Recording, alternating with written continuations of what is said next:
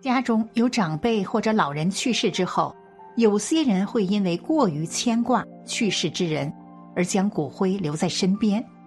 不过，毕竟骨灰这样的物品听起来还是有些瘆人的。由于各个地区说法不一样，将骨灰放置在家中的说法也是不一样的。在这方面不可马虎，还是需要谨慎对待一些为好。那么接下来。我们就来一起了解一下，骨灰放在家里有没有忌讳？一，骨灰可以放在家里面吗？现在大部分人都会选择将逝去之人的骨灰放在陵园之中。有些人因为思念过度，会将逝者的骨灰放在家里面，但其实最好是避免这种做法。因为生死离别是人生常态，除了接受之外，也别无他法。且人死不能复生，过度的伤痛只会给活着的人造成更大的心理创伤和打击。因此，要快速从悲伤中走出来，尽量不要将逝者的骨灰放在身边，免得睹物思人。其次，也有说法认为，逝者的亡灵。将会跟随着骨灰。如果将骨灰放在家里面，就等于把灵魂带回了家，这会让亡灵不舍，久久不愿离去，因而无法好好投胎。从风水的角度来说，分为阳宅和阴宅，逝者居住的是阴宅，而生者居住的则是阳宅，这两个宅子是不能够混为一谈的。如果将逝者的骨灰放在家中，会让家里阴气变重，不利于风水。这种做法不仅让亡灵无法安息，也会给生者招来霉运。二，骨灰如果要放在家里，有什么讲究？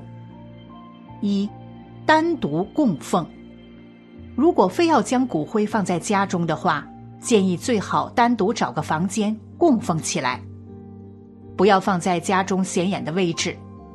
其次，摆放骨灰的位置也是比较讲究的，要保证环境的安静和隐蔽，并且最好不要将其放置在窗户边上，因为离窗户比较近的位置，阳光也很充足。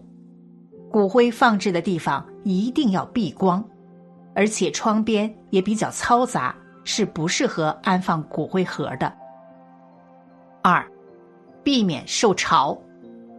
将骨灰放在家中有一个好处，就是便于供奉和祭拜。但是需要注意的是，骨灰是不可以受潮的，尤其是住在低楼层的，更是需要注意做好防潮措施，避免让骨灰受潮，并且要保持供奉环境的干净。虽然不能将其放在光线充足的地方，但是也要确保环境的卫生状况，不能让骨灰受到污染。三，避免横梁压顶。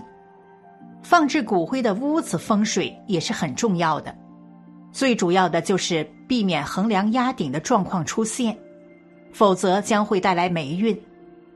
任何环境中都需要注意横梁的位置。否则，对于生者来说是一种压抑，也将压迫亡者的灵魂，让其无法得到安息。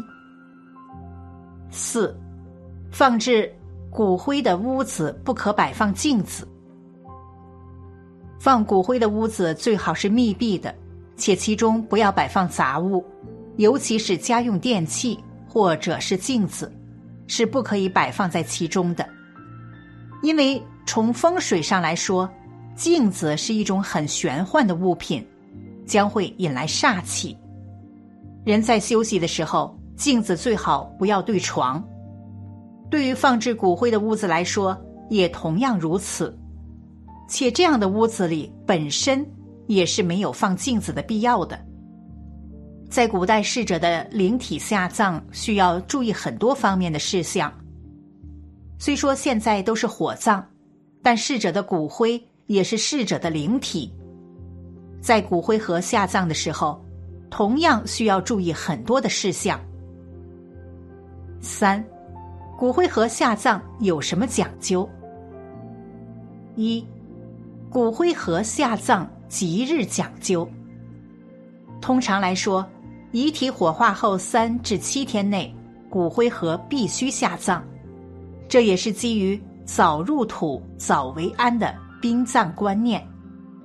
骨灰盒下葬择日祭月见、土府、月破、收日、平日、土府、月煞、灾煞、月刑、劫煞、月宴、四季、四穷。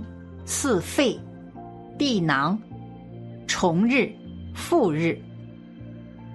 二、骨灰盒下葬前墓穴风水讲究。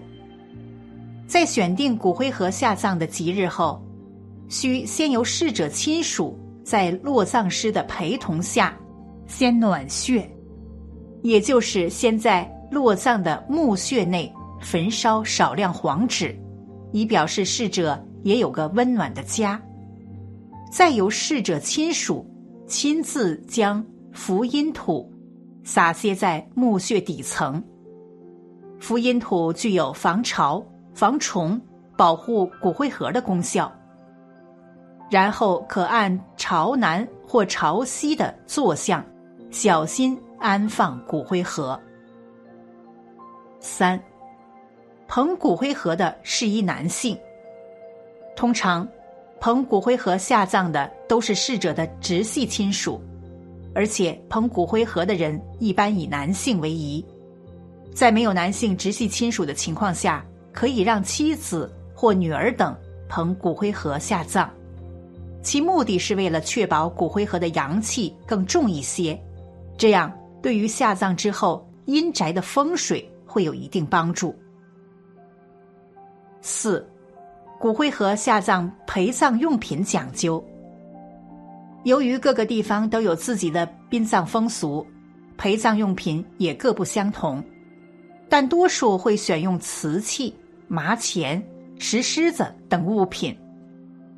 逝者和家属可以选择两三样有代表性的物品即可。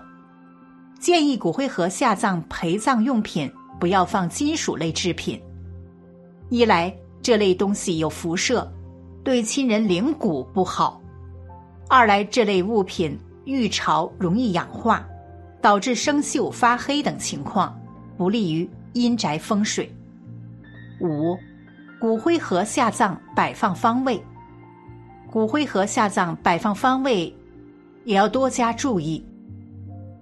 一有照片的一面为正面，骨灰盒下葬尽量朝南或者。朝西摆放，并且需要小心安放骨灰盒，以确保骨灰盒的四平八稳，不宜高低不平，这样才能确保风水气场的稳定。骨灰盒下葬后，可在骨灰盒上面铺上金色或银色的布匹，俗称“铺金盖银”，有效警示者及象征来世荣华富贵之意。而且骨灰盒下葬摆放的位置应该要距离墓碑近一些，这样对于骨灰吸收气运会有一定帮助。将骨灰盒下葬，如果是单葬的话，就将骨灰盒放中间；如果是合葬的话，就需要搭连红布条，筷子一双，红布缠上，注意一定不要系疙瘩。然后站在牌后看男左女右。六，骨灰盒下葬后封穴祭拜。在亲属确认了骨灰盒下葬没问题后，由封穴人员负责封穴，亲属亦可协助封盖。骨灰盒下葬封穴后，亲属进行祭供仪式，在墓碑、墓穴。及墓位空地献花篮、花束，并供放鲜果等，也可对逝者讲些告慰之话，也可以读祭文，以示悼念。七，骨灰盒下葬后，祭供仪式讲究：点燃香火，摆放糕点、馒头、水果两样，副食两样，酒等贡品。需要注意的是，这些贡品每样都要单数。祭酒自备三个酒杯，敬天地先人各三杯，儿女祭拜，到祭祀园烧纸，三拜三叩首，放生红色公鸡或九条红色鱼。八，骨灰盒材质风水讲究，在风水学中，棺材必木材，逝者才能阴阳行，回归自然。所以，选用木质的骨灰盒更符合风水传统，而棺材、骨灰盒均以金丝楠木为最宜。古话就有“生在苏州，死在柳州”这样的说法。死在柳州指的就是柳州有上好的金丝楠木棺材，而比金丝楠木更好的，就是金丝楠乌木制成的。骨灰盒，九，骨灰盒下葬风水禁忌。